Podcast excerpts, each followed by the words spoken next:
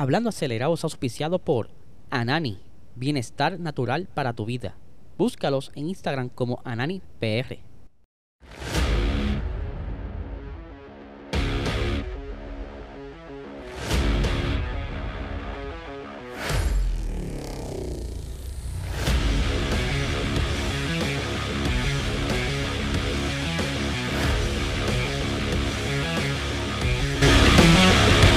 Saludos amigos fiebre, bienvenidos a todos a otra edición más de Hablando Acelerable. Hablo Eliezer, espero que se encuentren bien. Quiero darle las gracias a todo el corillo que se eh, conectó ayer al episodio de Boxstore en la Premier, eh, que estuvo bastante interesante, ¿verdad? Las conversaciones que tuvimos, el corillo bien integrándose en el chat. Así que desen la vuelta por este canal de YouTube o si nos estás escuchando a través de formato audio podcast, dale para nuestro canal de YouTube PR Racing Sports para que vea el episodio con el análisis de carrera del Gran Premio de Canadá. Vamos a arrancar rápidamente con nuestro oficiador Anani Bienestar Natural para tu vida. Si quieres saber más sobre sus productos, visita su website ananifarma.com, como también ahí podrás ver dónde están siendo eh, distribuidos o vendidos eh, eh, sus productos. Así que también pueden seguirlo en su Instagram como AnaniPR para que estén al día de todas sus actividades, donde está teniendo su presencia. Así que denle para allá. Quiero arrancar el episodio de hoy con una imagen, ¿verdad? De el Valkyrie, que este es el hypercar que está trabajando Aston Martin, que lo vimos durante eh, la exposición del nuevo Mercedes AMR, perdón, del nuevo Aston Martin de Fórmula 1 AMR22.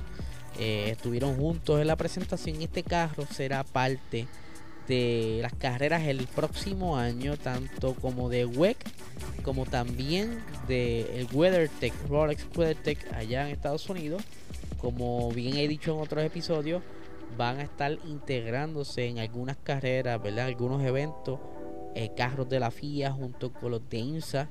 Y este es uno de los Hypercar nuevos que va a estar entrando el año que viene. Incluso están apuntando a correr el Le Mans eh, ahí pueden ver los dos carros que tienen, ¿verdad? Que esperan tenerlos en Le Mans, la 24 horas de Le Mans. Y les quería contar que eh, este carro, ¿verdad? Para los que no sepan, tiene eh, las especificaciones técnicas de este carro. Está, ¿verdad? Propulsado por un motor de 6.5 litros B12 y está revolucionando a 11.000 RPMs con un aproximado de 1000 caballos de fuerza. Este carro, ¿verdad? Es como quien dice una esperanza a el equipo Aston Martin, ¿verdad? Ya que el año que viene, como bien les dije, muchos equipos de Fórmula 1, o sea, no muchos, sino hay varios, tanto McLaren como Ferrari. Todavía Mercedes no se sabe, pero ya por lo menos eh, confirmados son tres, Aston Martin, eh, Ferrari y McLaren estarán entrando por lo menos a competir el año que viene en las carreras de resistencia. Y quería añadir a esto que ellos estuvieron haciendo como unas pruebas en el circuito de Laguna Seca. Estuvimos viendo el carro dando unas vueltitas, ¿verdad? En unos videoclips. Eh, y se escucha muy bien. Aquí no puedo, ¿verdad? Tener el audio completo por evitar revoluciones de copyrights pero pueden buscarlo en YouTube. Eh, lo pueden buscar así mismo como Valkyrie Aston Martin y les va a aparecer la, la, cantidad de videos que hay sobre estas pruebas que estuvieron haciendo. Algo súper interesante y que está eh, puesto para correr el año que viene junto con los demás Hypercar que se estarán integrando el año que viene. Va a estar súper, súper interesante. Por otra parte, quería hablar, ¿verdad? Ustedes saben muy bien que durante la carrera pasada, Max Verstappen gana el Gran Premio de Canadá. Eh, por decirlo así, cómodo. El equipo lo ayudó mucho en cuanto a estrategia. Tenían un ritmo brutal. Eh, no pudo, eh, perdón, no permitió, se mantuvo delante de Carlos Sainz y así no, no hubo un pase, sostuvo la posición y pudo ganar la carrera. Pero hay una preocupación de Max Verstappen y es que él dice que Ferrari en cierto punto estaba más rápido que ellos. Aquí tengo las expresiones del señor Max que dice lo siguiente. Quiero decir que la tercera carrera, y esto se refiere a principio de temporada, estaba 46 puntos por detrás. Así que tenemos que mantener la calma, tenemos que centrarnos, tenemos que mejorar Porque el domingo, o sea, el domingo pasado, no fuimos los más rápidos. O sea, él está un poco quizás nervioso porque sabe que Ferrari está loco por retomar esa, ese liderazgo. Y que, por decirlo así, si no fallan, pudieran conseguirlo porque todavía queda prácticamente la mitad de la temporada que si lo rompen a ganar por para abajo eh, pueden quizás dar la batalla para retomar el liderato del campeonato de constructores y que quizás Charles o Carlos Sainz entonces esté corriendo por ese campeonato de pilotos. Está un poco apretado. Hemos hablado muchas veces que el budget ha sido clave en estos equipos de quizás aguantar un poco esa soga y que no han podido hacer tantos paquetes aerodinámicos, paquetes de mejoras quizás en las piezas que todavía pueden modificar o eh, hacerle mejoras y que van a empezar, y ya lo hemos visto, tener diferentes TNF, pero no tan solo eso, está el mismo Helmut Marco, ¿verdad? Que estuvo en estos días eh, peleando por eso de las sugerencias que hizo la FIA en cuanto a la, al porpoising.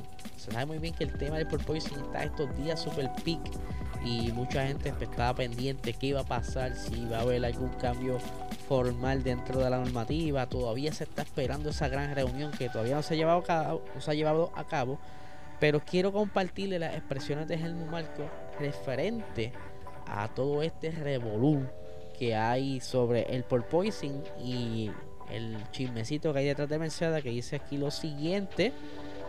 Perdón, esta no es. Eh, lo tengo por aquí. No estoy totalmente, eh, perdón, estoy totalmente de acuerdo con Max. No es correcto cambiar algo así durante la temporada. No puede ser la FIA quien haga nuestros reglajes. Cambiar la altura de conducción, o sea, la altura del carro, significa cambiar la puesta a punto. O sea, que tienen que cambiar el seteo del drag para que el carro se acople a la altura y no tener, ¿verdad? Un carro que se esté meneando para lado y lado. Eh, y la FIA no puede hacer eso. El siguiente punto es que todo esto es el resultado de un equipo que tiene problemas. Ese equipo debería solucionar sus propios problemas y no afectar a los demás equipos. Usted sabe muy bien que están esto, esta gente bastante molesta con las diferentes cositas que estuvo trabajando Mercedes, pero que todavía no hay quizás un, como luz al final del túnel hasta que no se dé esa reunión. Que ya yo estoy loco porque se dé la reunión y que, que digan qué van a hacer, qué va a pasar, si van a mantener entonces la sugerencia.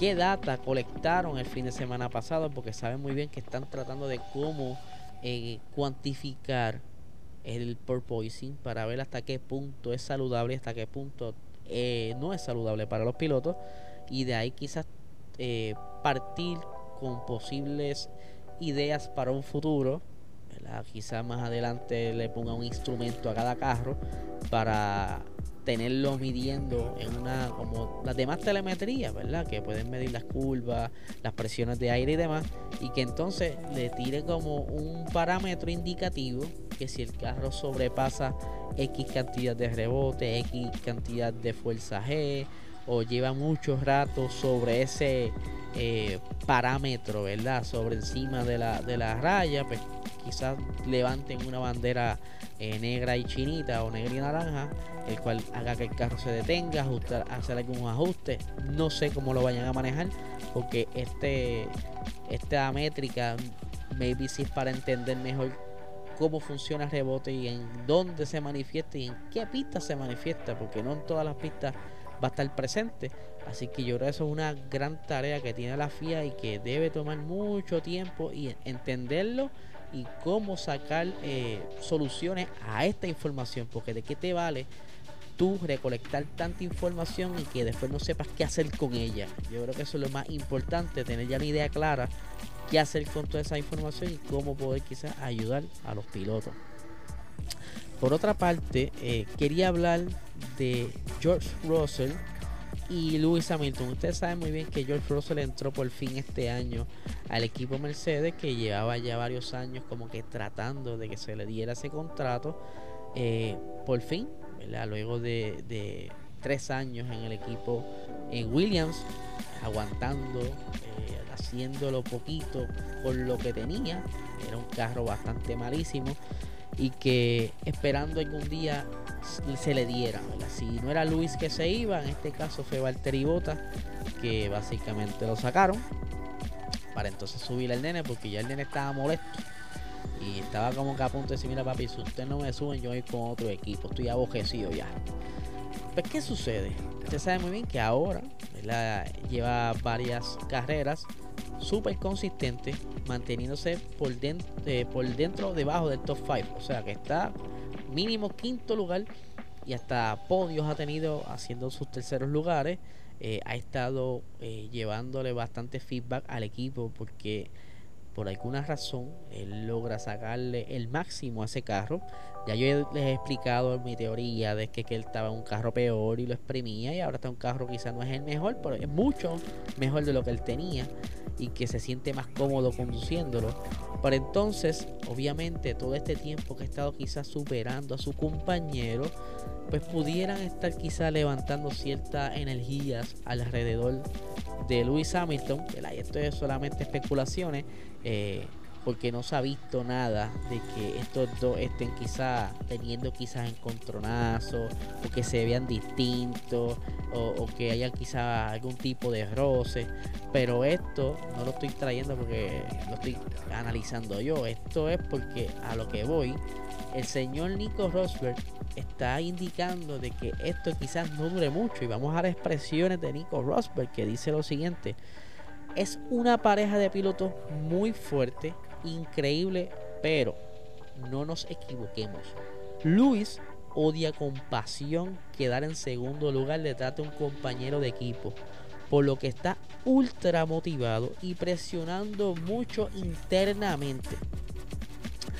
Obviamente se sabe que en efecto sí, eh, hemos visto cómo eh, Luis Hamilton se está quejando del carro, que, que por favor consigan una solución al porpoising y que debe haber alguna manera, ¿verdad? Que quizás esté dentro de los recursos de Mercedes para por lo menos, eh, por decirlo así, parcharlo o, o, como es que le dicen en el campo, este, remendarlo para que entonces pueda hacer algo por lo menos. Ya lo vimos en Canadá, estaba bastante bien, ambos, ambos pilotos el porpoising era mínimo, lo que había era por, por problemas de la pista, aunque todavía ¿verdad? están en qué rayos va a pasar con ese cambio que hicieron ellos técnicos ahí de, piso y qué sé yo. Pero Nicolás Rosberg está hablando por su experiencia eh, que tuvo con Luis Hamilton. Para el que no sepa, ¿verdad? Lo voy a repasar por encimita. Luis Hamilton y eh, Nico Rosberg desde pequeño corrían, ¿verdad? Se conocen desde hace muchos años y eran muy buenos amigos.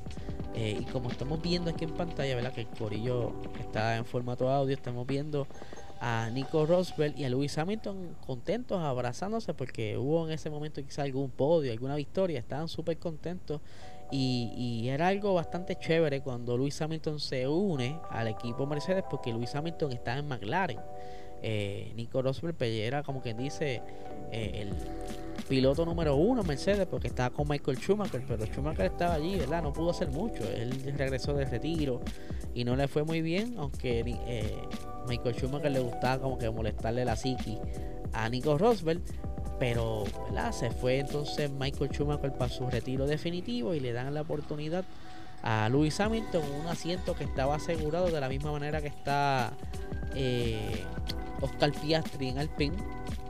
Y todo iba bien hasta que comenzaron entonces a rozar, ¿verdad? Que empiezan a surgir esas órdenes de equipo, de que mira, no, eh, quítate, dale fulano. Entonces, pues, poco a poco se fue deteriorando esa amistad hasta un punto que la toxicidad era mucha, ¿verdad? Ya se notaba a simple vista eh, que ellos apenas se soportaban ver, se saludaban por cortesía y hoy por hoy esa amistad está bastante afectada y hasta Nico Rosberg se pasa como que tirando bulla y como que mira, no, este tipo, ya lo vieron, ya vieron en esos comentarios, eh, que le gusta como que jascar la llaga, porque él al parecer le dolió, ¿verdad? Que Luis y él pues terminan de esa manera, es un poco fuerte porque tú quizás conocer a un amigo desde, qué sé yo, 11, 12 años y que esté todo el tiempo con él, con él y llegas a un punto de que la ambición de ambos sea lo que los divida, pues es un poco triste y que yo espero que esto no le suceda